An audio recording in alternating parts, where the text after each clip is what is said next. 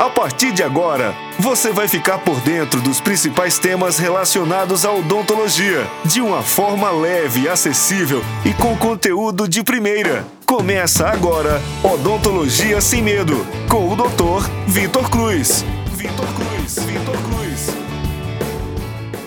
Fala pessoal, eu sou Vitor Cruz do Odontologia Sem Medo e o tema escolhido lá no nosso Instagram, Victor S. Cruz, para que a gente pudesse debater essa semana foi odontologia para bebês.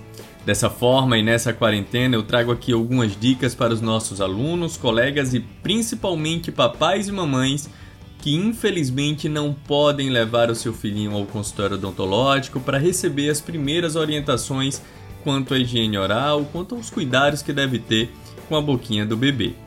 Inicialmente, uma das perguntas que mais me fazem no consultório é sobre a higienização dos recém-nascidos. Na verdade, em relação à necessidade de se higienizar, uma vez que eles ainda não têm nenhum dentinho na boca. E eu sempre respondo que a gente realmente precisa se higienizar pelo menos uma vez ao dia. Porém, a gente tem que levar em consideração alguns fatores. Se o seu bebê ele está sob aleitamento materno exclusivo, essa limpeza, uma vez ao dia, ela não deve ser realizada logo após a mamada uma vez que o leite materno possui muitas imunoglobulinas e alguns anticorpos que são essenciais para o desenvolvimento do bebê. Então, quanto mais tempo esses anticorpos, essas imunoglobulinas ficarem com leite estagnado na boca, maior a chance desse bebê deglutir e assim aumentar ainda mais a sua imunidade.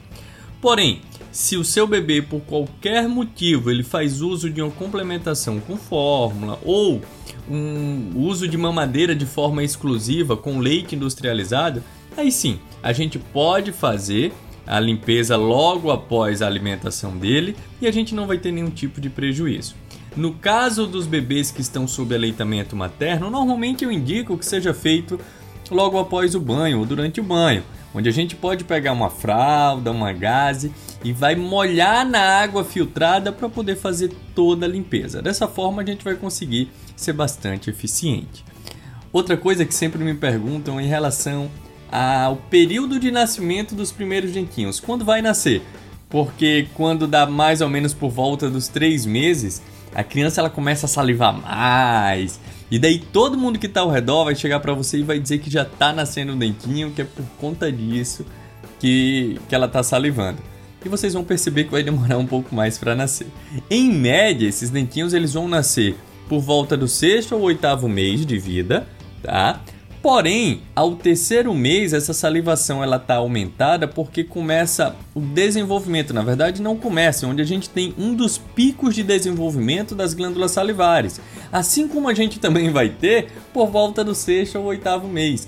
Por isso que muita gente termina associando um ao outro tá? Mas por volta dos três meses a gente tem um dos picos e de seis a oito meses a gente vai ter um outro pico de desenvolvimento dessas glândulas salivares, o que vai fazer com que a gente produza um pouco mais de saliva nesse período.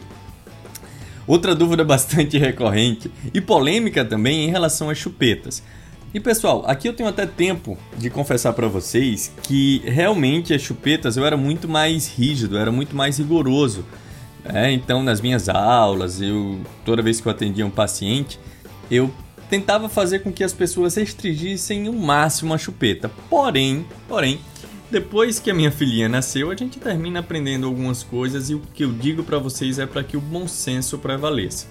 É, a gente sabe que é muito difícil para as mamães, tá? Muitas vezes o bebê ele vai fazer o peito da mãe de chupeta, isso pode machucar, e daí algumas conseguem, outras não conseguem. Então eu particularmente não condeno diretamente quem usa chupeta. Eu, por mais que eu tenha mudado os meus conceitos, eu não usei chupeta nos meus filhos, tá? Fique bem claro. Mas eu não condeno quem utiliza. O que é que eu oriento? E a gente não tem como brigar contra isso. Tá usando chupeta? Teve que usar chupeta? Evita ao máximo dar sempre que a criança chorar. Por quê? Porque nem sempre o choro dela está relacionado à necessidade de sucção. Então, a maior dica que eu posso dar em relação à chupeta é que vocês identifiquem o tipo de choro do bebê de vocês, Se esse choro for por uma necessidade de sucção e ele tiver acabado de mamar, tudo bem, não tem problema. Mas se esse choro for porque a criança tá suja ou porque a criança tá um pouquinho abusada, a gente tem como evitar o uso dessa chupeta. Por quê? É lógico que o uso prolongado da chupeta vai promover algumas alterações, principalmente no desenvolvimento facial da criança. E essas alterações só poderão ser corrigidas numa fase posterior, não enquanto eles ainda são bebês ou logo na primeira infânciazinha.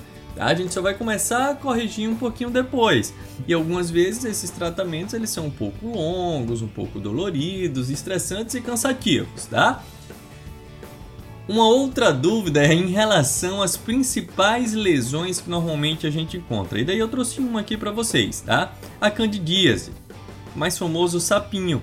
Ela é bastante comum, onde a gente consegue observar alguns pontos esbranquiçados causados pelos fungos, onde pode ser é, resultado dos beijos dos adultos, uma higienização deficiente, alguns brinquedos que as crianças colocam na boca. Então a dica para que a gente evite o sapinho é melhorar a higienização na boca da criança e melhorar também a limpeza dos brinquedos. Isso tudo vai ajudar a gente a prevenir essa infecção oportunista que vai se aproveitar da baixa imunidade que normalmente os bebês têm. Um outro tema que a gente também tem que falar aqui é em relação à frenectomia lingual do recém-nascido, ou seja, aquelas crianças que nascem com freio lingual impedindo a movimentação natural da língua. E esse impedimento da movimentação natural da língua, ele pode interferir diretamente na alimentação do bebê. O bebê não vai conseguir amamentar, não vai conseguir succionar da forma como ele deveria, e dessa forma ele não vai ganhar o peso também que era esperado para o seu desenvolvimento. Então, como isso tudo está afetando, a gente precisa sim fazer a remoção desse freio que está um pouquinho mais persistente. É um procedimento rápido, tranquilo, porém precisa ser feito por uma pessoa especializada, uma um profissional competente que realmente saiba o que está fazendo por todos os riscos que envolvem o bebê. E eu ainda digo mais: mesmo que a gente esteja na quarentena, se você teve um filho agora recém-nascido e ele está com dificuldade de se alimentar comprovadamente por conta do freio lingual, esse procedimento ele deve ser feito quanto antes, tá? Para que a gente não tenha consequências maiores lá na frente. Eu não falo consequências bucais, eu falo consequências de desenvolvimento, uma vez que ele não vai estar se alimentando da forma como ele deveria. E para a gente finalizar, em relação ao nascimento dos primeiros dentinhos. Quando nascem os primeiros dentinhos, a gente já deve iniciar sim a escovação e essa escovação ela tem que ter um creme dental fluoretado, ou seja, um creme dental com flúor. Hoje em dia a gente não indica mais aquele creme dental sem flúor para o nascimento dos primeiros dentinhos. Eu sei que vocês devem estar se perguntando que o bebê ele não vai conseguir cuspir e ele pode ingerir flúor e já ouviram falar de fluorose, que é uma doença do acúmulo do flúor. Mas pessoal, para que a gente controle isso tudo, a gente consegue controlar a quantidade de creme dental que a gente vai colocar dentro lá da escova. Então, o indicado ao nascer os primeiros dentinhos é que a gente coloque apenas um grão de arroz na escova. E qual creme dental que eu devo utilizar? Creme dental com 1000 ou 1100 ppm de flúor. Como é que a gente vai saber? É só virar o creme dental e no verso dele a gente vai ver lá a concentração, tá? Vai ter fluoreto de sódio e a gente vai ver a concentração. Ou 1000 ou 1100 ppm é o indicado para que a gente faça uso. Esse número já está mais do que estabelecido, a maioria dos artigos científicos já falam isso há muitos anos, tá? Então já está mais do que testado, podem utilizar sem medo algum. Qualquer dúvida que vocês tiverem, eu estou à disposição. Podem entrar lá no meu Instagram, Victor S. Cruz, Deixe o seu recado, deixe a sua dúvida, deixe o seu feedback também aqui dos nossos podcasts, que é sempre bom a gente poder ouvir vocês. Eu agradeço a presença de todos, lembrando que a gente também tem um vídeo mostrando isso tudo, tanto no Instagram quanto no nosso canal do YouTube. Um grande beijo no coração de todos e até o próximo tema, se Deus quiser, pessoal. Tchau, tchau. Esse foi o Odontologia Sem Medo, com o Dr. Vitor Cruz. Acompanhe no Instagram. Até o próximo episódio.